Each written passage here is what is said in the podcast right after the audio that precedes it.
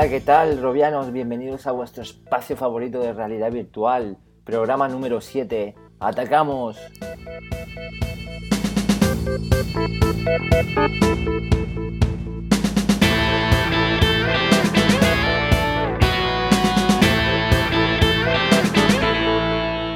Y es que la realidad virtual sigue imparable, sigue su curso. Hola, ¿qué tal, Harold? Hola, ¿qué tal? Muy buenas a todos. Aquí estamos otra semana más. Ya llevamos siete programas. Bueno, vamos cogiendo ritmo. Y esta semana la verdad es que llegan bastantes noticias. Tenemos novedades de Sony, Oculus sigue dando que hablar. Y en nuestro espacio de charla tenemos a un invitado especial. Se trata de Fernando García, creador de la aplicación The Gate. Es una plataforma multipropósito de realidad virtual, de la que hablaremos más tarde. Sí, la verdad que los españoles siguen apostando por la realidad virtual y prueba de ello hay diversos cascos en los que se está trabajando y, y que hablaremos.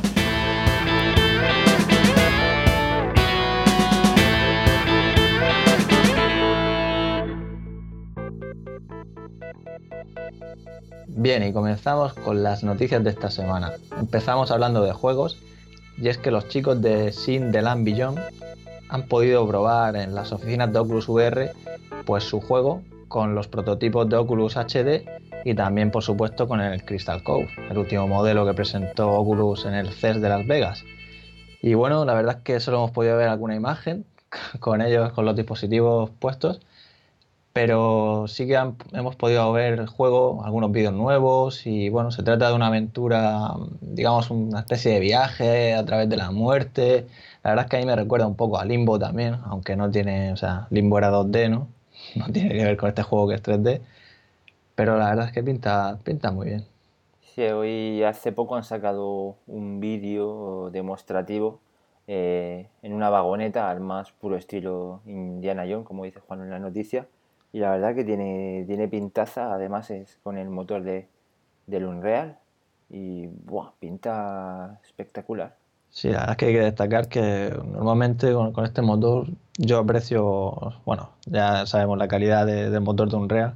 La verdad es que a mí me suele impactar más las demos de, que, del UDK. Que las de Unity, sí, la verdad que están más chulas.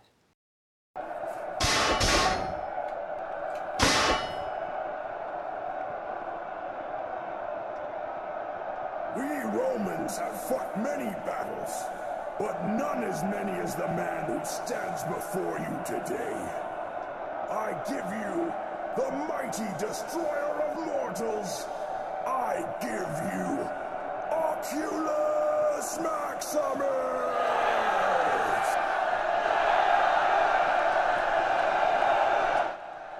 Pueblo de Roma. Es un honor morir aquí. Mítico, mítico vídeo de Juanlo vestido de gladiador. Y bueno, es noticia de nuevo este juego, ¿no, Harold? Sí, la verdad es que ya ha sacado su campaña en Kickstarter con un objetivo bastante alto, la verdad es que todo hay que decirlo, son 225 mil dólares. Lo vemos un poco excesivo, pero bueno, ya hemos visto casos en los que pensábamos que no iban a llegar y en el último día pues se salvaron, ¿no? pero actualmente llevan unos 4.192 dólares, hay 79 ya que lo apoyan y la campaña termina el 21 de marzo. Y bueno, qué decir de, esta, de este juego, las posibilidades que tiene, ¿no? el manejo con nuestro Hydra, nuestro Sten de las armas. Ya lo comentábamos en el programa pasado que Kingdom Come Deliverance era un juego que tendría combates con espada y pensábamos ahí en las posibilidades. Sí, lo que tiene que estar impresionante es jugar en, en multiplayer. Eh, tú, tú, imagínate, tú ahí con tu casco, yo con el mío y buah, combates allá a muerte. Sí, sí, como, como Gladiator, ahí los dos ahí contra lo que nos salga. contra Juan, lo que es un, experto ya. Tenemos que batirlo. Y de la arena pasamos al género de terror. Nos adentramos en, en una mansión tenebrosa se trata de Spectre, es un juego que quedó finalista en los VR Jam. Y bueno, tendrá su modo multijugador y en vez de contar eh, flags o banderas, se trata de contar sustos, se trata de asustar a tu colega o a, personas que no, que no conozcas. Y tiene, tiene buena pinta ahí en, lo, en el vídeo que podéis ver en, en la página. Eh, aparecen las reacciones de la gente y se llevan sus, sus sustos. Es un juego aún muy verde que tendrán que desarrollar, pero, pero bueno, no hay que perderle la vista en, su campaña. Sí, bastante curioso y como no, el, aliciente ¿no? de poder utilizar el dispositivo Razer Hydra o STEM. Esto ya sabéis que incrementa la inmersión en, en el juego y, y, yo creo que o sea, es algo que necesario ¿no? para, para realidad virtual.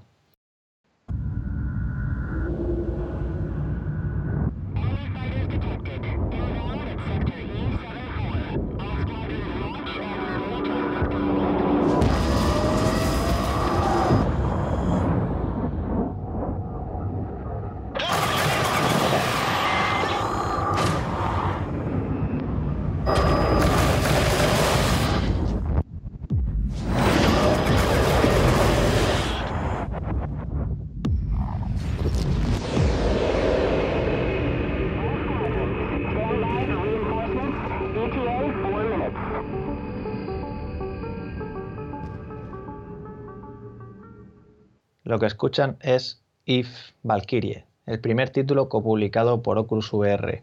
Se trata de un juego de naves bastante curioso, desarrollado por CCP Games, creadores de If Online y DUS 514, y que ya pudimos ver el año pasado en el E3, que ganó bastantes premios y también fue una de las demos que se probaron en el CES de Las Vegas recientemente con el nuevo prototipo de Oculus, el Crystal Cove. Y bueno, qué decir de, este género y las posibilidades que tiene, ¿no? Todo, hay mucha gente que está esperando ya Star Citizen, pero lo que es seguro es que este año podremos disfrutar ya de este, de este primer título. Sí, la verdad que el género de, la simulación se, se, va a aprovechar de, de, la realidad virtual al máximo y la verdad que los vídeos que hay de momento pintan, pintan alucinante. La gente del equipo se quedó muy contenta al, al visitar Oculus VR y me quedo con, con, una frase que dicen que es eh, una descarga de adrenalina al ver explotar un caza mientras nos pasa por, por encima de la cabeza. O sea, imagínate ver, ver una nave como te explota a toda velocidad y, y tener que agacharte para, para esquivarla. ¡Buah!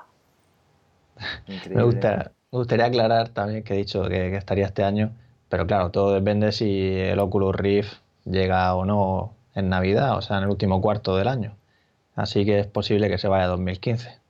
Bueno, esperemos que no. También como curiosidad comentar que The Witness ha confirmado que tendrá soporte para Oculus Rift. Para los que no se acuerden de The Witness, se trata de aquel juego que comentaban que tenía compatibilidad con el supuesto HMD de Sony, el para PlayStation 4, y también que funcionaba con el prototipo de realidad virtual de Valve. Y bueno, pues visto lo visto, va a ser compatible con todos los dispositivos. Si de verdad llega a salir el, el HMD de, de la PlayStation 4 de Sony.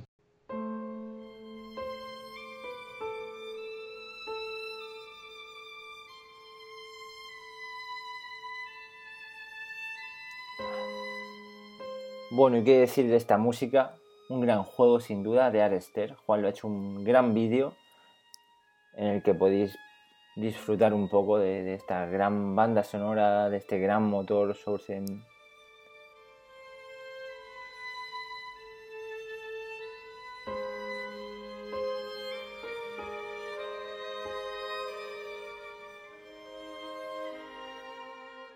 Es una pasada, no esperáis el vídeo.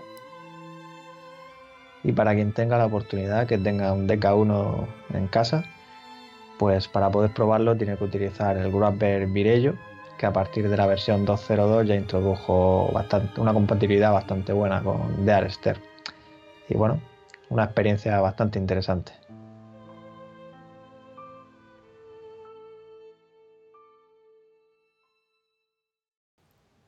Esta semana nos llega una adaptación del emulador de Spectrum para Oculus Rift. Se trata de una sala virtual en la que tenemos nuestro, nuestro ordenador Spectrum bien recreado, el Sinclair ZX Spectrum 2 con 128K. Y bueno, la sala también está decorada un poco en plan de los 80. Si no me equivoco, tenemos un póster de Sabrina Y bueno, la verdad es que yo, como sí que tuve un Spectrum, pues me trae bastante nostalgia, ¿no? El poder vivir esos momentos. Y habrá personas que se pregunten qué sentido puede tener hacer este tipo de adaptación, ¿no? Meterlo dentro de la realidad virtual. Yo, desde mi punto de vista, aparte de la curiosidad, del verlo ahí, verte en una tele de, los años 80 y, y recordar viejos tiempos, lo veo también, pues, pues que a lo mejor, suponiendo ya un caso en el que llevemos nuestro móvil o una pantalla más pequeña, pues la posibilidad ¿no? de, de verlo más grande. Es como el cine virtual, que podemos tener una pantalla bastante gigantesca y sin necesidad de tener un proyector en casa. No sé, yo por mi parte sí que lo veo bastante. No, es una, es una muy buena iniciativa porque tú imagínate, hoy en día aún puedes encontrar eh, televisiones de, de, tubo, pero dentro de, de, X años hay gente que no va a saber lo que es una, una maldita televisión de, tubo y con, un, con una simulación de este tipo de realidad virtual te puedes ver jugando en una tele de, los años 80, yo qué sé. Sí, sí, sí. Está muy bien pensado. Así que no nos queda más que felicitar a Jumbo por el gran trabajo y saber que hay un hilo creado en el foro para que podáis poner vuestras dudas y sugerencias. Si está en pleno desarrollo, podéis, podéis ayudarle a, detectar fallos o sugerencias, lo, lo que queráis. Dreams. Lucid dreams, to be exact. Dreams that I control, where I can feel life's weight lift, the pressure from domineering parents vanish, and just feel the importance of being important. Because in my dreams, I am important. I'm in control, and I get to choose the path I take.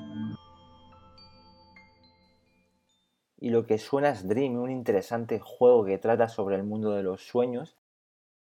Y bueno, ayudaremos a nuestro amigo Howard Phillip, un joven que desarrolla una gran obsesión por sus sueños, a completar numerosos puzzles, secretos, horrores que tratan en su errática vida Así que comentar que el juego se puede probar ya anticipadamente a través de Steam y tiene algunos fallos en cuanto a velocidad y compatibilidad con Oculus Rift, pero bueno, esto irá, irá mejorando poco a poco. Es un, juego que pinta bastante interesante. Otro juego interesante sobre el espacio es Adrift, un juego desarrollado por Adam Orth. Eh, esta persona estuvo trabajando en Microsoft, al final la dejó por una, bueno, por unas movidas, por decirlo así. Y está desarrollando un juego bastante inmersivo en el que, bueno, se supone que es parecido a la película de Gravity y tendrá una forma de jugar parecida a lo que sería Bioshock, es decir, iríamos viendo, escuchando audios para enterarnos de la historia y meternos más dentro del, papel del protagonista. Y bueno, qué decir de que se trata de, de un juego de, en el que experimentaremos la gravedad cero. Y yo esto la verdad es que con el Oculus Rift, bueno, con el DK1 no dudo en que tiene que ser una experiencia un poco difícil para aquellos que no están muy acostumbrados y que tienden a marearse. Vamos, yo, por lo que tú has dicho, Alejandro, yo creo que tú quizá no te marees, ¿no? Eso de aguantar dos horas con The No, de todas maneras yo este juego me lo imagino con grandes posibilidades, no lo veo aún para el DK1, pero imagínate con más periféricos tipo, iba a decir viento, eh, estamos en gravedad cero, ¿no? Pero algo que te, que te produzca la sensación de estar como... Es que este juego me imagino jugando tirado en el sofá, o sea, cambiando de, de posiciones para que sea realmente más inmersivo. No me, imagino jugar no me imagino jugar sentado a este juego. También es, curioso lo que comentan en los, en los comentarios nuestros robianos, que, que, puede llegar a marear incluso en un monitor a veces cuando estás ahí girando, ¿no? Poniéndote boca abajo, o sea, juegos de estos que te pones por la pared, o sea, en el techo, ¿no? A mí me ha pasado alguna vez también, quizás por estar cansado y tal, pero no sé, tiene que ser curioso ponerte ahí. Bueno, confiaremos en el posicionamiento absoluto de, las nuevas versiones de Oculus y los mareos, los mareos desaparecerán. Es que es lo que te, lo que te frena realmente. El otro día le, puse a un amigo la, demo de, de Cape, de Batman. Iba perfectamente hasta de repente se acerca a una, a una barandilla y echa el cuerpo para adelante y me dice, ostras, ¿qué pasa? No, no, no, no me sigue. Pues con algo tan simple como eso, fuera mareos. Y John Carmack vuelve a ser eh, noticia. Parece que empiezan a aclararse los motivos de su salida de, ID Software y parece ser que, mm, en definitiva, eh, Cinemax, que es quien pone la, pasta en ID Software, eh, no le dejó desarrollar contenido de realidad virtual, como por ejemplo para Doom 4 o, sus nuevos proyectos. Y, bueno, él sacrificó eso por Oculus. Y nos parece bien que un tío tan grande apueste por la realidad virtual. Es, una pena que, grandes títulos como Doom o Wolfenstein, sus nuevas entregas, que están en desarrollo, pues no sepamos ya que, vayan a ser compatibles con Oculus Rift, aunque bueno, yo creo que, sí que, al final acabarán saliendo, ¿no? Porque si esto tira para adelante, todo el mundo se va a querer subir al carro.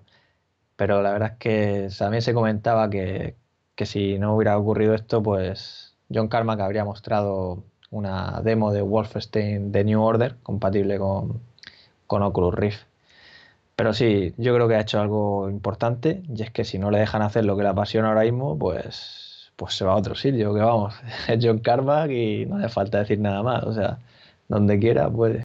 Continuamos con una mala noticia ya que Atreyu, Robiano desde los inicios, no ha conseguido la financiación necesaria para su 3DEVA, que es una carcasa pensada para tablets de 7 pulgadas en principio.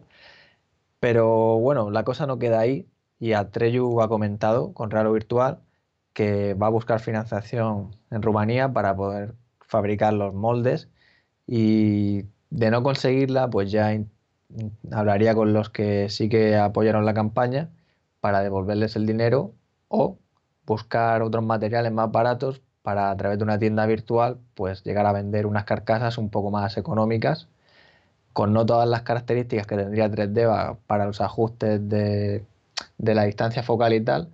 En este caso solo permitiría la distancia focal, el ajuste, pero, pero bueno, la cosa no queda ahí, le deseamos mucha suerte y también comentar que el Walk, el andador que fue el primer proyecto con el que Atreyu empezó a hablar, pues no están muerto. Según comenta Atreyu, eh, presentará una campaña en Kickstarter esta vez donde cuidará más la presentación, ¿no? Que sabemos que, bueno, en este caso ha llegado a influir un poco en el, éxito de la campaña, ¿no?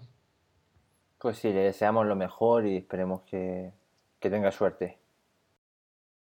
Y pasamos un poco ahora a la prensa rosa y como no podía ser menos, hablamos de Sony. Y es que hay nuevos rumores sobre su casco. Parece ser que alguien que no se sabe quién es ha probado su HMD y dice que está al nivel de, del de Valve, eh, que va muy bien y, y, nada, la noticia la puedes encontrar en Road2VR. Normalmente es una página seria, pero bueno, eh, lo debemos calificar como, como un rumor, no, no hay nada. También se ha comentado que para lograr el posicionamiento absoluto, este supuesto casco de Sony utiliza la cámara algo parecido a la cámara que incorpora la, PlayStation 4, que es una cámara estereoscópica. Así que, como ya hemos dicho en otras ocasiones, a ver si llega ya el GDC de marzo y sale ya por fin algo, algo real y anuncian ya de una vez y se dejan ya de rumores. Y bueno, hablamos ahora de la realidad virtual en España. Hay ya varias empresas que están investigando y trabajando en crear eh, también cascos de realidad virtual. Uno de ellos son la empresa Brelia, que crea su VRA. De momento no hay muchas especificaciones. Dicen que tiene un amplio FOB, una altísima resolución, pero no, no, tenemos aún los datos. Pero, pero bueno, puede pintar bastante bien, así que estaremos muy atentos. Y luego también en Valencia se está desarrollando el proyecto Cíclope, eh, un HMD de 170 grados de, de FOB, se ve un poco grande. Ambos cascos se ven bastante grandes, pero la verdad que es una grata sorpresa que en España se, desarrollen productos de, este tipo.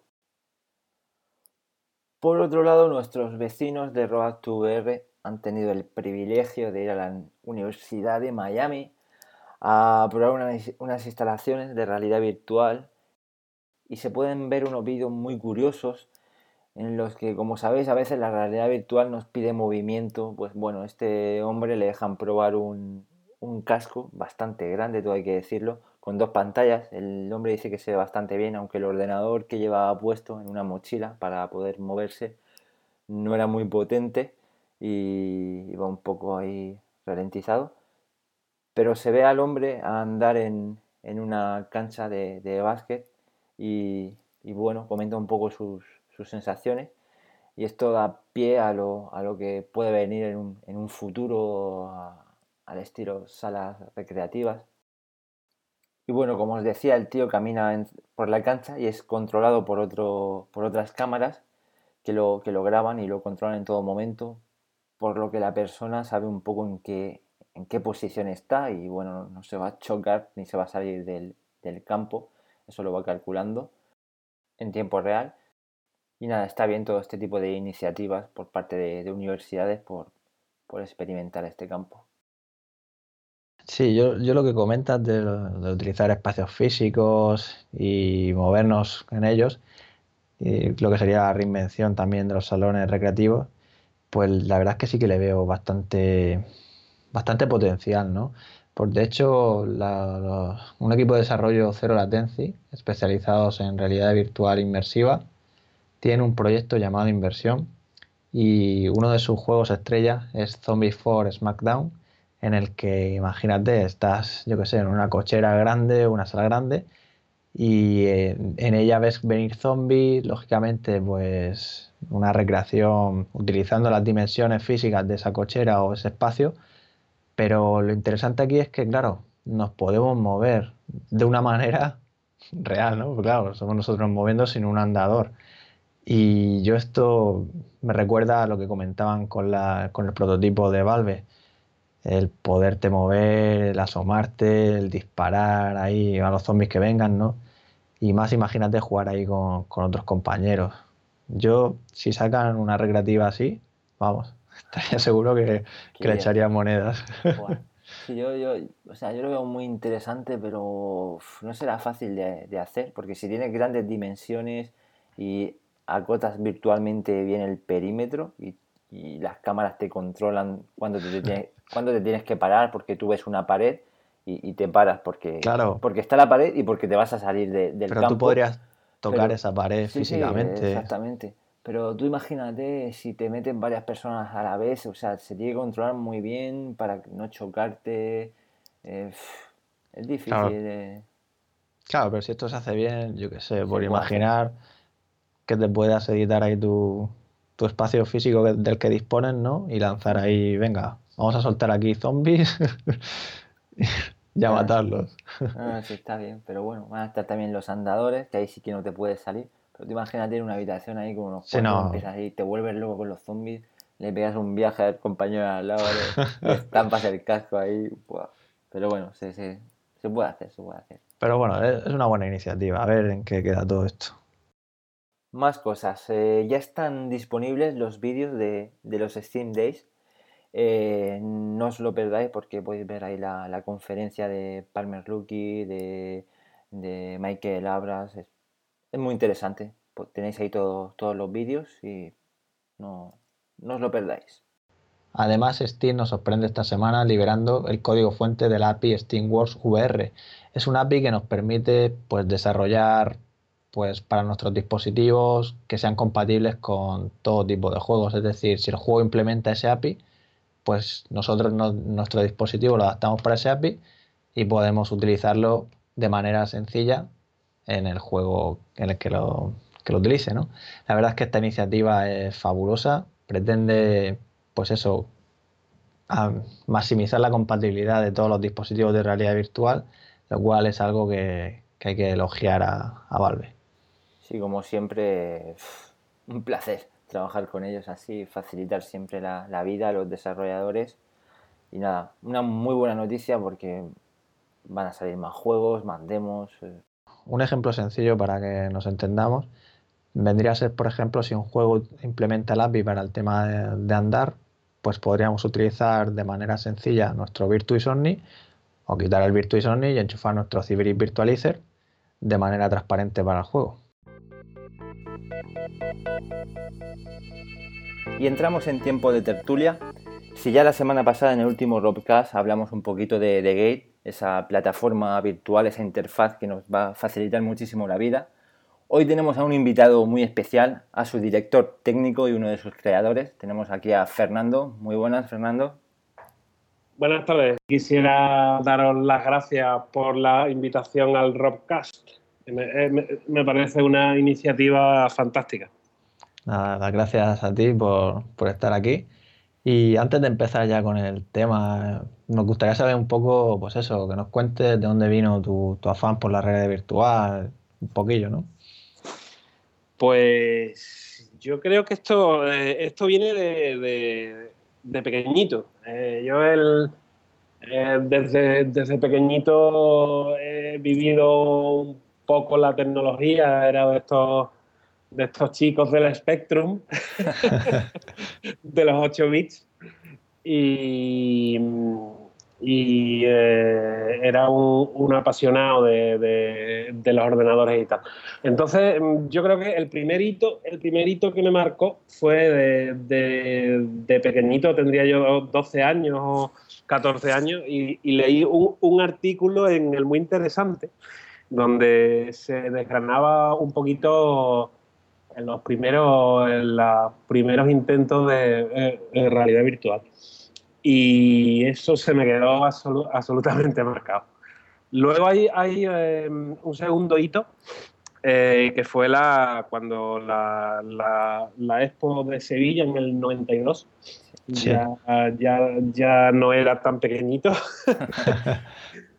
y me encantó probar el- uno de los primeros aparatos que no sé si lo conocéis, supongo que sí, el Virtuality. Sí. Yo, yo estuve allí en la expo, pero no tuve la oportunidad de probarlo. La verdad es que era, era demasiado pequeño. Claro. Y eh, me encantó, vamos, fui, eh, fui con mi hermano también, que es un, es un apasionado de este tema, y, y eh, hacíamos, bueno, hicimos cola va- varias veces para ponernos el cacharro. Joder. Vamos, el cacharro no, no tenía absolutamente nada que ver con, con, eh, con el Oculus Sí. ni, ni nada de eso, pero, pero era, tenía como una magia impresionante. Ya, ya por curiosidad, ya que no pude probarlo, ¿qué es lo que. O sea, ¿recuerdas qué demo tenía o qué, qué consistía? Sí, era, era como, mm, eh, como una plataforma donde te, eh, te daban un joystick, que el joystick sí, sí tenía, mm, o sea, estaba posicionado de tal manera que do- donde movías el joystick veías como tu mano, es muy, muy, Ajá. Podría ser. muy poligonal todo, ¿eh? Gráfico de la época. y- sí, sí, sí. Y iba, ibas paseando por una plataforma y tenías que, que- que coger pelotitas y objetitos y tal.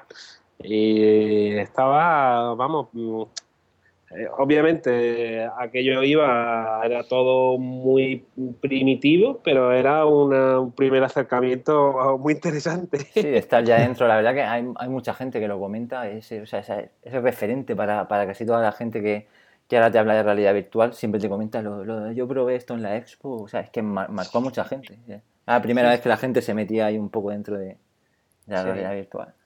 Había, había colas importantes en el aparatito ese, sí. Yo también pa- pasé de cerca y no lo probé. Ah, Ya ves. qué pena. Y bueno, entonces, de ahí, luego, ¿qué, qué ocurrió? Bueno, pues, pues ahí siguió un poquito eh, eh, la pasión por estas cosas. eh, parece que la, parecía que la tecnología no, no estaba preparada aún. Y otro hito, un, un tercer hito, fue en- sobre el año 2010. Eh, la mayoría de las personas que trabajamos en este proyecto trabajamos en, en el sector TIC de, de tecnología y fuimos invitados do- dos o tres personas a un demostrador de realidad virtual, como una, un, eh, un demostrador, una, una sala experimental de realidad ah, virtual Sí. patrocinada por la Junta de Andalucía y tal. y se habían gastado muchísimo dinero. Y fuimos ahí y la verdad es que salimos absolutamente decepcionados. o sea, fue un fiasco. Eh, y que aquello no tenía nada que ver con lo que con lo que teníamos en la, en la, cabeza nosotros. Eh, en absoluto. Entonces desde entonces yo creo que fue el tercer hito eh, y desde entonces empezamos a idear como una plataforma que, bueno, plasmamos en un documentito y, desde hace un año, año y poco estamos, estamos trabajando ya en The Gate. Em, ha estado muy bien porque cuando salió la, el Kickstarter de, del Rift, eh, ya estábamos trabajando, entonces nos apuntamos del tirón, o sea, de cabeza. de los primeros como Juanlo. Sí, sí, sí, vamos, eh, fue bastante, bastante ilusionante que mm, eh, por una vez en la, en la vida acertar. en, algo bueno, sí. Sí, sí, sí, dices, coño, voy a ir por este camino tecnológico y parece que, que va por ahí, los tiros, vamos a ver. Sí, sí. La verdad es que se, se, se abre un, un, nuevo mundo después de, de, de intentos eh, fallidos o muy caros. Ahora una idea tan, tan simple, entre comillas, a lo que se le ha ocurrido a, a Palmer con el, sí. con el tema de una tecnología ya bastante experimentada, como son el tema de acelerómetros, eh, lo de las pantallas de móviles ya bastante mejoradas y te encuentras ahora con un mundo a, a desarrollar. Ahora, ahora es el turno de la, de la gente como vosotros a hacer sí, maravillas con, con, estos cascos. ¿Y, y cuándo te llegó a ti el Oculus? ¿O pues, fuiste de los primeros? Yo creo que, o sea, yo eh, me apunté en agosto, eh, que, que, era ya, yo creo que era de los tardíos que me, que me apunté en la, de la primera, de la primera... La primera jornada eso, de la primera jornada. y yo creo que me llegó en, puede ser abril o mayo, por ahí. No, la verdad es que no. no, no sí, sí, no, no más, o, más, o, menos como Juanlo. Si Solo por... recordar la, la, la espera, la, la, larga espera es lo que, lo que te acordarás. Vamos, fue una espera larga, y, pero lo más emocionante como... fue cuando, cuando sabía que el paquetito estaba enviado ya y le hacía el seguimiento.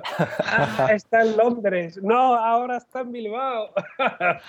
¿Y cómo fue ese primer momento? ¿Qué, qué, qué fue lo primero que probaste? Con ese maletín.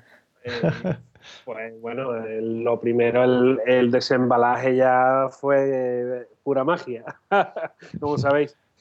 Sí. Y luego lo, lo primero que, que, que, probé, lógicamente, fue la, la demo esta de, del Rift, esta, la, la casita esta. Tuscane. Sí, es la, la mítica.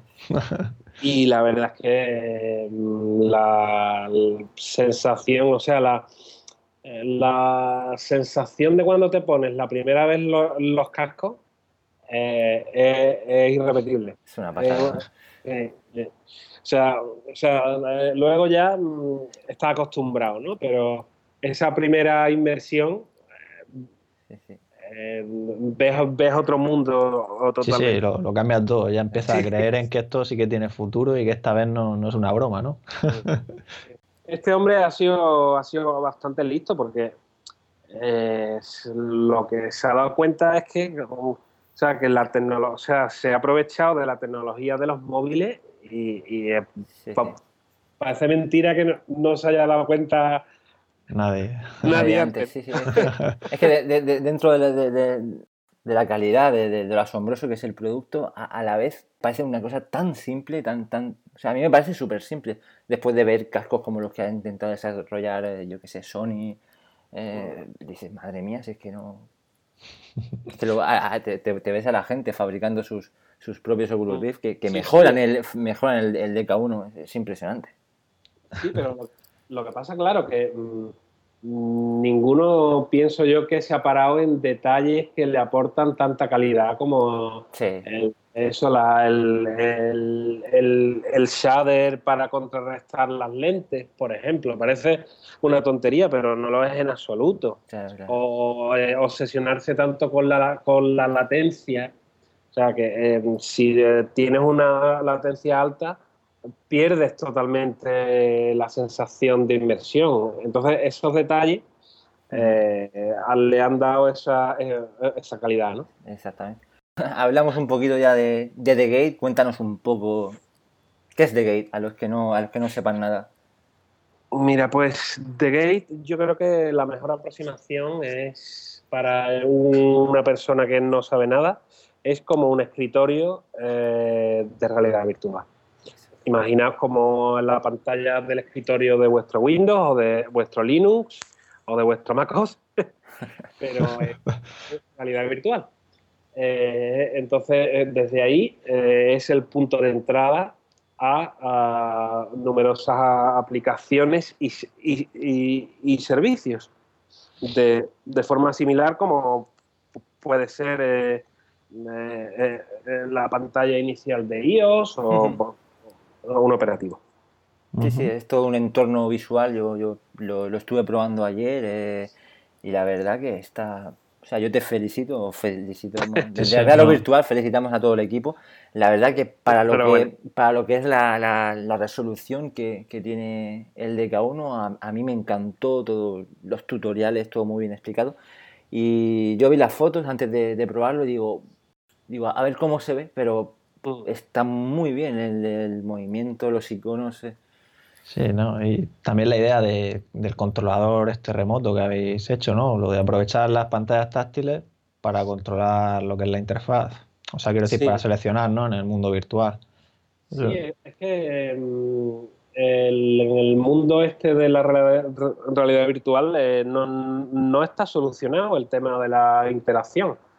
Entonces eh, se nos ocurrió, bueno, pues que lo más obvio y lo que tiene todo el mundo ahora mismo eh, aparte del ratón y el teclado, que, es un, eh, que son elementos claro. que si no los ves, no los controlas bien, pues eh, es una pantalla táctil. Es lo más, lo más sencillo y, y, lo que tiene hoy todo el mundo en sus casas. Uh -huh. Sí, sí, está claro. Yo creo que se está poniendo de moda esto de combinar ahora lo que es el móvil con otro, ya puede sí. ser con otros dispositivos, o sea, con el ordenador ahí y tal. Sí. O sea, a, mí me ha, a mí me ha gustado mucho el, el manejo. Yo lo probé con, con la tablet, con, con un iPad y, sí. y, la verdad que bastante cómodo. Mm, yo creo que más cómodo que con el móvil. No sé qué te parece a ti que. Sí, yo, o sea, yo eh, esto está, está, pensado para tableta, para tablet. inicialmente. O sea, el, el, eh, el móvil eh, va a tener mucha eh, mucho protagonismo eh, con el tema de los acelerómetros. Porque vamos, vamos, ya, ya está integrado y, eh, por ejemplo, en jueguecitos vas a poder utilizar el móvil, eh, moviendo el móvil para manejar el, el avión o, o, o, lo que sea. Sí, sí. Ya, ya habéis pensado, ¿habéis pensado incorporar algún otro dispositivo, como puede ser el Razer Hydra o el nuevo de Sten o el, incluso el Leap Motion, no sé si lo conoces, que este que te, bueno, que te captura el movimiento de los dedos incluso. Sí, el, el tema es que The Gate no es un, un producto pensado eh, exclusivamente para, para Oculus Rift ni para un solo, un solo dispositivo de entrada. Eh, aunque han sido la, las primeras integraciones, o sea, con, con, el Oculus Rift y con el, con el tema este de las tabletas, tanto Android como iOS, eh, nuestra idea es eh, añadir drivers para otros dispositivos. O sea, tanto para el visor de Sony, veremos a ver cómo, cómo es. Eh, las antiguas gafas estas Buzix también tienen su SDK, aunque la, la inversión no es, no, es, no es tanta, o cualquier otro dispositivo de entrada, el Razor Hydra. O sea, la, la idea es que eh, el, el, programador que utilice eh, The Gate se olvide de tener que integrar mil SDKs. Exacto. O sea, el de, el de Razor Hydra, el de las tabletas, el del Oculus Rift, o sea, eso, eso eh, te, lo, te lo da ya The Gate. Ajá. y el programador se aísla un poco de, de- de, eh, todas estas integraciones. A mí me parece una idea muy, muy, muy cómoda eso de no tener que... Porque claro, cuando estás con Oculus Rift, bueno, aún se trata de un, de un prototipo, pero eh, es eso, hay que manejar muchísimos programas, eh, eh, te quitas el casco, te lo pones, eh, ahora... Y claro, ahí vosotros lo que hacéis es unificarlo todo, tener vuestro propio escritorio virtual, o sea, muy cómodo. Sí, es una, una idea bastante buena. Y yo la verdad es que tengo bastante curiosidad en saber cómo lo habéis construido por dentro, es decir, qué tipo de motor utilizáis, es todo propio, no sé si nos puedes contar un poco. Sí, hombre, claro. El- estuvimos viendo, inicialmente nos planteamos hacerlo con Unity, pero mm, al final eh, nos quitaba flexibilidad, aunque te aporta muchísimo Unity, es, es un motor cojonudo, pero eh, en cuanto te sales de lo, de lo típico de Unity, pues cuesta trabajo. Entonces, al final nos decidimos por, a- por hacerlo, digamos, a pelo. El, el sistema es, eh, está hecho todo C++, eh, con un engine propio y utilizamos OpenGL. Y ya para, para integrar el, el SDK del- de Oculus o cualquier otro o- o SDK, pues los desarrolladores eh, suelen eh, dar el SDK para integrarlo sobre C++. Pues no hay de- ningún problema. Y lo que, lo que nos aporta el, el C++ y el OpenGL so- sobre Unity es flexibilidad. O sea, ah, por ejemplo, el tema del control remoto con las tabletas y tal, nos hubiera costado mucho más trabajo hacerlo desde Unity que eh, hacerlo eh, en C++. Y no, no, no nos corta ningún... No tenemos ni- ningún camino cortado, ¿no? Vamos, yo por lo que tengo entendido, sí que tengo la apreciación de que con Unity, por lo menos para hacer así jueguecillos sencillos, bueno, sencillos, quiero decir que, que suele ser más, más fácil que, claro, moverte a lo mejor con, con- con el motor de Unreal, o ya no te digo si me estás diciendo que, que escoger OpenGL. Sí. Y bueno, me has dicho algo de Max, es que no, no conozco C++, bien. El C++, ha dicho. Has dicho C++. Sí, sí, sí. eh, Ah, vale, vale, perdona. Sí, sí, sí, sí, es el lenguaje. Sí, sí, no, es que te, te había, te había escuchado otra cosa. Sí. No, pues eso, que claro, yo pienso que para personas que estén iniciándose, pues será mucho más fácil, ¿no? O sea, con Unity, ¿no? Que cada parte creo que trae librerías de modelos y sí, historias. sí, o sea, si lo que quieres es hacer el, ya- te digo, es hacer algo que, o sea, un juego, lo más eh, sencillo es entrar por, por Unity o por Unreal. Lo que pasa que esto se sale un poco de la de, lo- de- Sí, sí. o sea, tiene algunas cosas que no encajan dentro del modelo de un, de un videojuego, ¿no? Eh, entonces, claro, bueno, y que aparte mm, el equipo, eh, la mayoría somos programadores y lo que nos apasiona es programar. Entonces, mm, eh, Sí, que no te lo den todo hecho. nos lo pasamos bomba. O sea, No, eso, eso es importante, si no... sí. Y luego, Fernando, ¿qué, qué, qué enfoque Sí. tenéis pensado? O sea, ¿a a qué público va dirigido este, este programa? ¿Al usuario de calle? ¿Lo queréis enfocar, yo qué sé, lo queréis meter en educación a nivel profesional? Mira, pues, pues lo que queremos es intentar llegar a un poquito a todos, ¿no? Eh, entonces, mm, eh, lo que tenemos pensado para, o sea, ahora mismo hay lanzado una, una como una versión previa, o te- Technology Preview, pero la versión 1.0 lo que tenemos pensado es que tenga una, sea, que, que traiga inte- integrado un ecosistema de aplicaciones y de servicios de base. O sea que ya de por sí, pues eh, sin, sin descargarte na- nada más, eh, puedes hacer cosas. Es totalmente funcional. Ajá. Claro, desde eh, visualizar fotografía, ver películas, eh, navegar por internet, mm, eh, tener un servicio de, de, mm, notificaciones, eh, una, una aplicación social, o sea, como una como un, un escritorio de base Sí, donde eh, para llegar al, al- al- al mayor número de público posible. Ya luego veremos cómo evoluciona.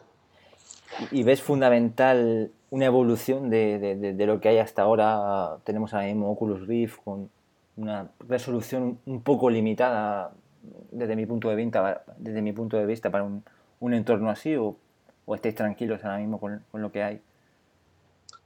Pues estamos tranquilos porque estamos absolutamente seguros de que cuando saquemos la 1.0 eh, va a estar el tema bastante más evolucionado.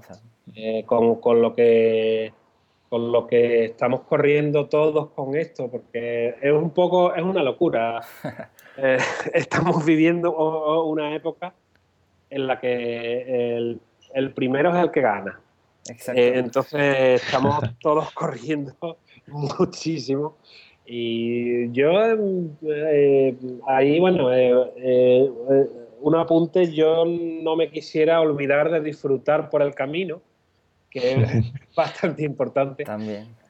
pero eh, donde ibas, eh, yo creo que cuando estas personas de Oculus saquen al público su producto, va a ser un producto realmente bueno.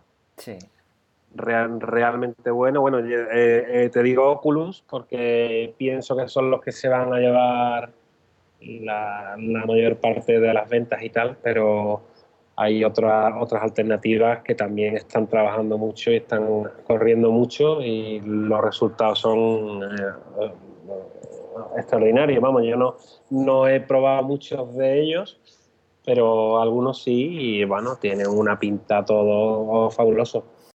Pues en cuanto a esta demo tecnológica que nos estás hablando, eh, yo he podido probarla también y la verdad es que me llama la atención, ¿no? Que a pesar de lo que hablábamos, ¿no? De la calidad del DK1, pues es bastante inmersivo y me imagino ya, o sea, las posibilidades que ofrece esto. De hecho, con, por ejemplo, la aplicación de las fotos, eh, estaba bastante curioso el tema de, de hecho, me bajé varias panorámicas de estas 360 grados Sí. y me puse a probarlo. Y bueno, la verdad es que era bastante curioso, ¿no? A pesar de que eso se veía, bueno, el efecto rejilla, ¿no? La calidad de la pantalla. Pero aún así es que, no sé, era el control ahí, poder cambiar.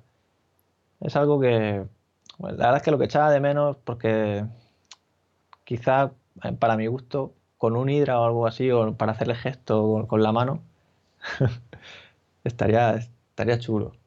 Es que Ramón ve Todo- mucho todo Minority llegará, Report, ve Todo mucho... llegará. Eres fan de Minority Report, entonces si no le colocas un bicho de eso... Sí, sí. Y luego la, la aplicación de los mapas, ahí ya también es, supongo que soy yo que, que tiendo un poco a marearme. Pero claro, de- cuando lo veías el mapa desde fuera, lo que es la bola del mundo, pues genial, ¿no? O sea, sin problemas, ¿no? Mirabas ahí el espacio y tal. Pero claro, cuando me puse ya a hacer zoom y irme hacia Murcia concretamente, ahí parece como que se hacía plano o perdía el efecto 3D, no sé. Supongo que sería por el mapa en sí, ¿no? No sé. Sí, sí, sí, bueno, eh, básicamente la, la aplicación de mapa es una, eh, es una demo, o sea, aún le falta el relieve, en fin, eh, le faltan muchas cosas. Eh, entonces es una primera aproximación. Claro. Pues, o sea, el- de todas las aplicaciones que hay ahora mismo son, digamos, para hacerte una idea a dónde se puede llegar. Sí, sí. Entonces no hay nada prácticamente terminado. Claro, no hay que olvidar que eso se trata de una beta, una alfa, o Eso, como queréis eso llamarlo. es una preview, sí, sí. Sí, la verdad es que con el juego, el de, de Cave, la verdad es que ahí te vuelves, o sea, ahí sí que te puedes marear, porque claro, tienes la libertad de, de subir, bajar y tal. Ay, no, Sí, pero es bastante- está, bastante está chulo. Esos no, gráficos, pero- esos gráficos ahí retro, tan- al estilo Sí, Tron, sí. A, mí, a mí me ha encantado. Absolutamente, yo soy muy eh, del mundo eso, eh, retro. Y de hecho eh, solemos ir al Retro Madrid to- eh, todos los años. Y lo- me hacía mucha ilusión hacer algo así, un, un mundillo tipo Tron o de 8 bits, así, pero para las gafitas. Y, y- y tenemos una- unas cuantas ideas para, bueno, para mm, que el juego sea adictivo, que tengas tus niveles, que sea multi, multiusuario, en fin.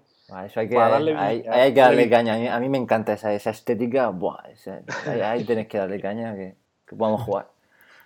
Fantástico. Otra cosa que me llama bastante la curiosidad, que bueno, que en este caso no, todavía no, no está disponible, es lo del navegador. O sea, el poder navegar por internet Sí. con el Oculus, ¿no? O sea, me imagino pues las posibilidades, ¿no? Igual que ahora mismo te abres pestañas, ¿no? Sí, Tener ahí ventanas. sí. La verdad Eso es que es un tema curioso, ¿no? O sea, si ten- no sé si utilizabais o me pareció leer algo de WebGL o si no, tenéis- no, no, no, no, no. No, em, em, estamos, vamos, de hecho es lo, lo próximo que, que vamos a lanzar en, en, eh, en el preview es, el, es un navegador. Ajá. Eh, entonces estamos renderizando las páginas en textura y ahí lo complicado es eh, crearte un entorno que sea inmersivo y eh, poder mm, renderizar las texturas a 60 fotogramas, porque si pierdes fotogramas eh, empiezas a marearte. Claro. Entonces, bueno, es complicado, pero yo creo que estamos consiguiendo un buen resultado. Eh, eh, ya os mandaré alguna beta. No, estaremos encantados de probarla. Eh, Lo veremos. Además que mm, le, le vamos a meter reconocimiento del habla, porque no es fácil teclear en el... eh, o sea, cuando está, estás con las Si no, claro, con las gafas no es nada. quien, quien teclee. Entonces, bueno, pues como, digamos, como avance de lo que viene en la próxima versión, eh, vas a poder buscar con la voz. Oye, pues quiero buscar vídeos de gatos. y esa es nuestra idea. Eso es lo que hace un poco también el Kinect, ¿no? De, de Sí. Microsoft. Sí, Eh, Te puedes hablar ahí y tal. sí, sí, sí. Y luego, a- hablando un poco de esto, de- del hecho de no, de no poder escribir, porque no, no, no, o sea, no vemos el mundo físico que hay, que hay detrás, ¿habéis Mm. valorado, habéis pensado algo? También está empujando muy fuerte la, la realidad au- aumentada, tipo Google Glass, estas cosas. Sí. ¿Lo habéis valorado o de momento os centráis solo? Hombre, mm, inicialmente la realidad aumentada es otro mundo, o sea, es, es otra cosa. Eh, entonces, inicialmente no está en nuestros planes meternos ahí. Eh, todo depende de cómo vaya evolucionando esto. Realmente no sabemos a qué no- nos va a llevar esto. A lo mejor a nada o y, y simplemente mm, eh, estamos haciendo algo que nos aporta mm, eh, satisfacción y a lo mejor mm, nos lleva a, otra- a- a otros caminos. No, no, Hmm. no lo sabemos a día de hoy. Es que lo de la alternativa de la realidad aumentada, también hay que pensar que la realidad virtual no solo se va a limitar a, a los ordenadores. De hecho, ya, ya hay a la venta carcasas como Durobit Dive, está también Brace, que saldrá dentro de poco a la venta, o también 3Deva, que, que está en su campaña, bueno, terminó hace poco. Eh, ¿habéis pensado también en trasladar la aplicación a, a iOS o Android para, Pues eh, inicialmente nos atrae mucho más la idea de, ejecutar este tipo de aplicaciones sobre máquinas potentes, que tengan una potencia para intentar que la realidad virtual sea lo más realista posible. Eh, sin embargo, nuestra plataforma es totalmente multiplataforma. O sea, eh, de hecho, disponemos ya de una versión iOS experimental, o sea que sí, eh, está, está en, el, en, el camino, está, está la, posibilidad de, que se pudiera ejecutar en, en iOS y en, y en Android. ya te digo que no, es, no son nuestras plataformas preferidas por la falta de potencia que tienen a día de hoy, pero a lo mejor dentro de dos años mm, los peces mueren y, eh, estamos todos con androides. sí, el, único problema ahora mismo es un poco el, abanico tan grande de, de, smartphones tan poco potentes y luego te encuentras otro con procesadores muy bestias. De hecho, va a salir uno nuevo de, Nvidia que pinta, pinta bastante salvaje para dentro de lo que es un teléfono. Claro, el problema será ahí abarcar todo ese abanico de, ese público. No todo el mundo se compra el último Samsung Galaxy o, el último iPhone. Ese es el tema, es que mm, eh, si pruebas una de estas carcasas nuevas que están saliendo con un teléfono de gama baja, la experiencia es mala. O sea, es eh, alguien que pruebe una eh, alguien que sea ajeno a este mundo, que su primera experiencia sea con un teléfono de gama baja, no va a querer probarlo otra vez. O sea, se va a marear, va a decir, esto es una mierda. Perdón. No, pasa nada. Pero bueno. Mm, eh, tampoco se sabe si el camino va por ahí o, o va por la. Porque, vamos, esta gente del Rift eh, también yo creo que el camino que están tomando es eh, integrar un, Android en las gafas. Que... Sí, sí, también se ha hablado mucho, ¿no? De poder utilizarla no solo con el ordenador. O sea, yo creo que, que o sea, en sus planes, ¿no? Sí. Eh, Entonces, bueno, uno nunca sabe si va a acertar o no. lo que está claro es que todo lo que estamos haciendo, como ya te digo, que lo hacemos desde cero y eh, con OpenGL es absolutamente multiplataforma, vaya. O sea que no, nos cuesta mucho trabajo portarlo hacia iOS, hacia Linux, hacia Mac. No hay mucho problema. el, problema muchas veces siempre nos pasa en todas las tertulias e, el entusiasmo, o sea, es que vamos por delante, imaginamos por delante. Y hay que comprender que, esto ha empezado, realmente ha empezado la realidad virtual este año, el año pasado. Mm. Pero eh, va a llevar, ya va a llevar sus, años para que se, se, afiance. Esperemos lo más rápido posible, pero a veces nuestra imaginación. Bueno, después de leer esas impresiones que cuenta ¿no? todo lo del prototipo de, de Valve, de, las gafas experimentales, después de leer esas cosas, joder, yo lo veo muy cercano. Sí, sí, hombre, ahora, ahora podemos decir que está cerca. Eh, sí, sí, totalmente. Yo creo que la frase es esa ahora se puede decir que estamos cerca de lo que, lo que habíamos eh, imaginado desde hace muchísimos años. yo, no era muy creyente antes de probar el Oculus. sí, sí. Hemos hablado muchas veces que Juan nos hablaba un casco que va a venir y nosotros, pero ¿cómo que un casco tal? Que, pero que un casco. Que no vamos a, que no vamos a jugar más en, en monitores. Yo me acuerdo Juan la primera vez me dice, no, no, yo, yo, yo, es que ya no puedo jugar en el monitor, ya no puedo ponerme delante, digo me da igual que tenga 10.000 gráficos. Ahora, una vez que entras dentro de, del mundo, del mundo virtual, ya.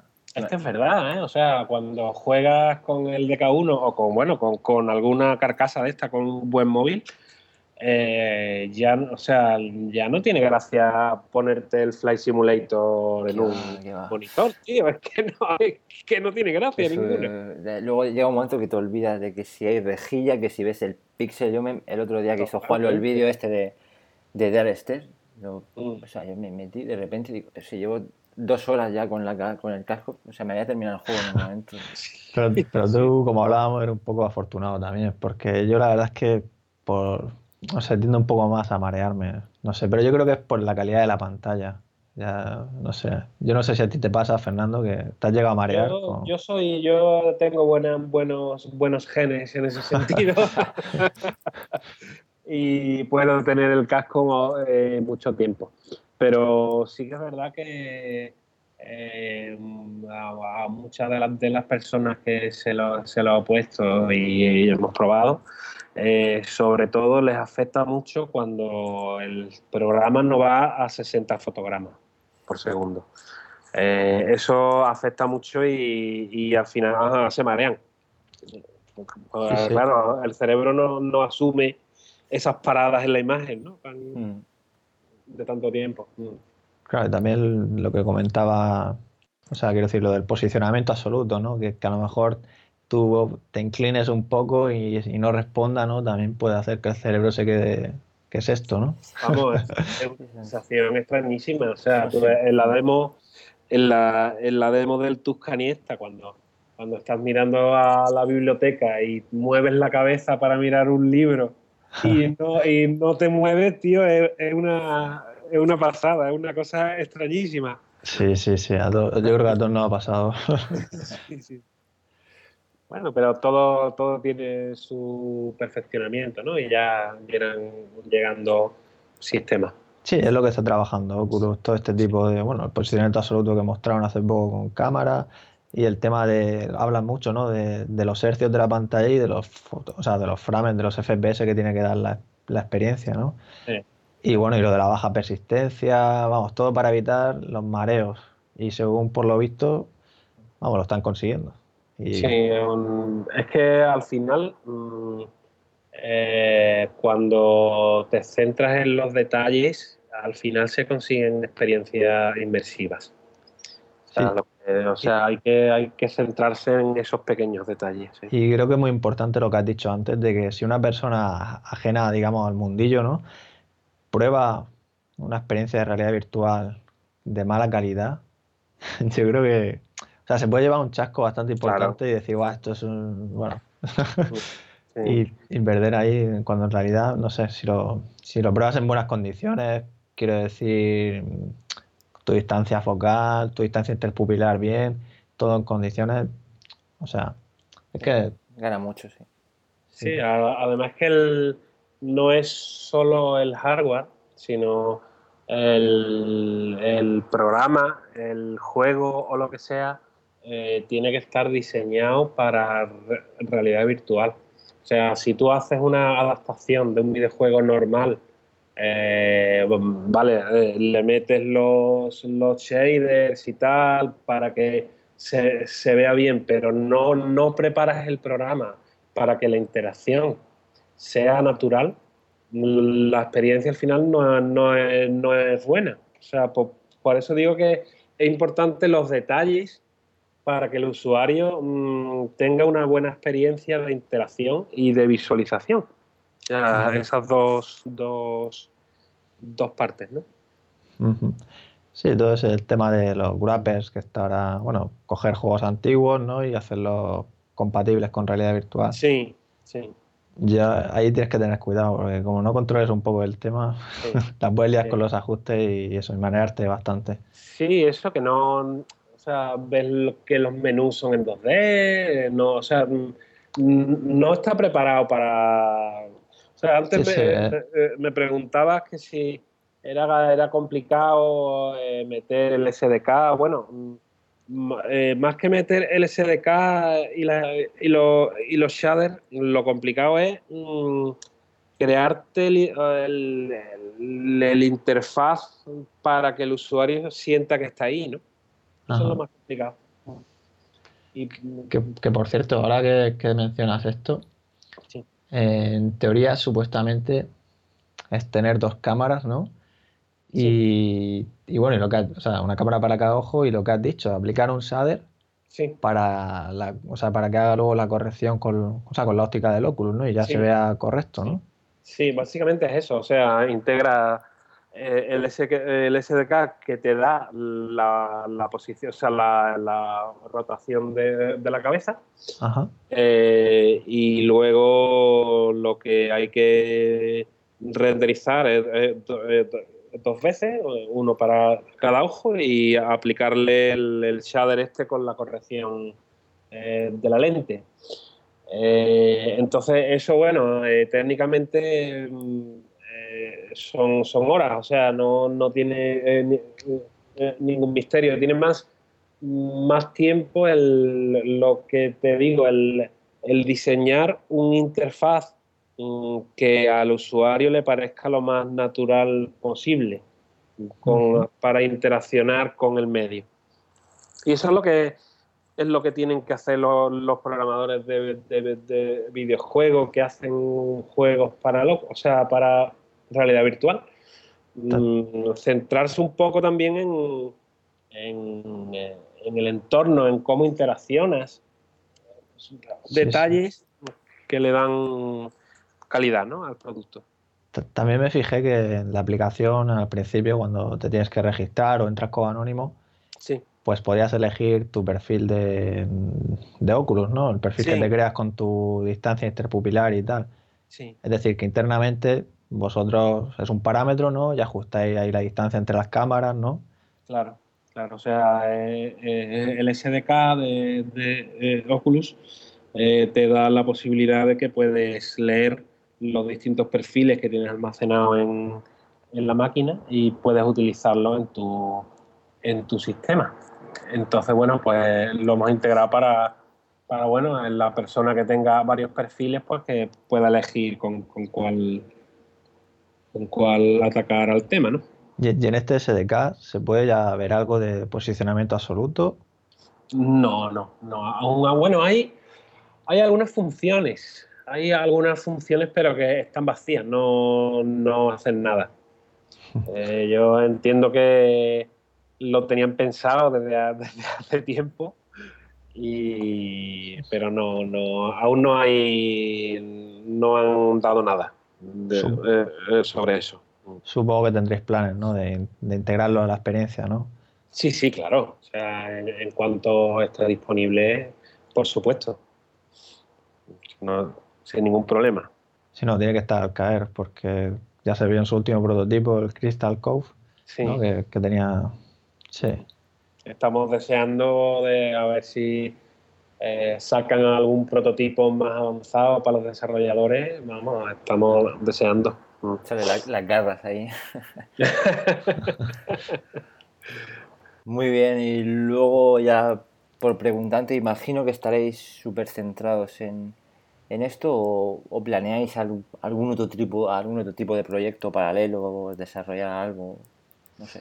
Pues de momento, de momento estamos muy centrados en esto. Eh, es lo que estamos, o sea, no, eh, ya te digo que estamos, estamos disfrutándolo mucho y tenemos mucho camino por delante porque tenemos muchas ideas y queremos intentar im- implementarlas todas para la 1.0 y queda mu- mucho trabajo. Es que queremos integrarlo con, con- con el Kinect, eh, queremos hacer un, un- un sistema de, eh, de hologramas con el Kinect de, de tal manera que puedas comunicarte con otra persona e interaccionen en esa- esos dos hologramas.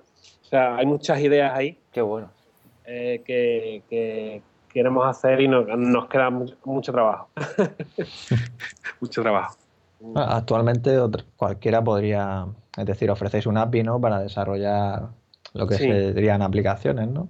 Sí, sí, o sea, ahora mismo eh, eh, el API no es público porque eh, no lo tenemos terminado. O sea, al ser un, un preview, eh, no tenemos del todo acabado ese API y sobre todo la documentación, que es muy, Sí. eso es echarle muchas, muchas horas. Pero nuestra idea es eh, sacar el 1.0 con, con esta, ya te digo, con esta serie de aplicaciones y de servicios integrados y a, a partir de ahí centrarnos en el API y en, y en darle a los desarrolladores el, el material necesario para que puedan integrar sus, sus aplicaciones aquí si, si le molan. Sí, no, me parece genial la idea de, de cualquier cosa que cualquier persona pueda luego ampliar ¿no? la, la experiencia. Sí, sí. ¿Y no habéis pensado, ahora que está muy de moda esto del crowdfunding, una, Sí. lanzar una campaña para, vamos, para buscar financiación? Pues la verdad es que sí. Eh, La verdad es que el, el equipo, eh, real- realmente el sueño del equipo es poder vivir de esto. Entonces ahora mismo nos resulta bastante complicado. Eh, lo financiamos nosotros mismos y esto, bueno, pues tendrá un límite y, llegará hasta donde pueda llegar pero eh, obviamente estamos buscando vías, vías de financiación. Eh, el, crowdfunding yo creo que es, una de las vías tan válida como cualquier otra. Eh, Estamos, eh, de momento, inicialmente lo que queremos es hacer un poquito de, ruido y que se nos, se nos conozca. Y ya veremos, a ver si hacemos, si, si vemos que tiene aceptación y tal, podemos hacer una campaña. Ojalá todo, todo funcione. Pues sí, es una gran iniciativa y desde real o virtual vamos a intentar poner cualquier novedad que nos comuniquéis o que, o que salga en vuestra web. eh, Estaremos encantados de... Ja, fabuloso, estamos, estamos encantados, vamos, de que os guste. Bueno, pues ha sido una charla bastante interesante y yo creo que, o sea, le veo, le veo futuro a la aplicación. La verdad es que a mí me ha gustado la, la demo tecnológica y te felicito a todo el equipo por ello. Y bueno, Muchísimas gracias. como hemos dicho, estaremos encantados de, de probar nuevas versiones. Y nada, un placer como siempre y, y gracias por escucharnos. Pues, pues nada, yo, yo quisiera daros las gracias de, de nuevo por, por esta ventana que habéis abierto. Y, y- y nada, eh, estoy encantado de, de conoceros y de nuevo felicitaros por la web y por el trabajo de, de difusión de esta nueva tecnología que estáis haciendo. Enhorabuena. Muchas gracias, encantados y, y bueno, así da gusto, gente que, que nos gusta lo mismo, da, da gusto a- Sí. hablar. Podríamos tirarnos aquí cuatro horas o cinco horas las que hagan Totalmente. falta. Las Pero- cervecitas faltan. La cervecita y ya el aperitivo, las patatitas. Sí, sí. Muy bien, pues nada, un placer y, y Sí, nada, cortamos aquí. Gracias a todos por escucharnos y nos vemos en el próximo Robcast Robianos. Hasta la próxima. Un abrazo.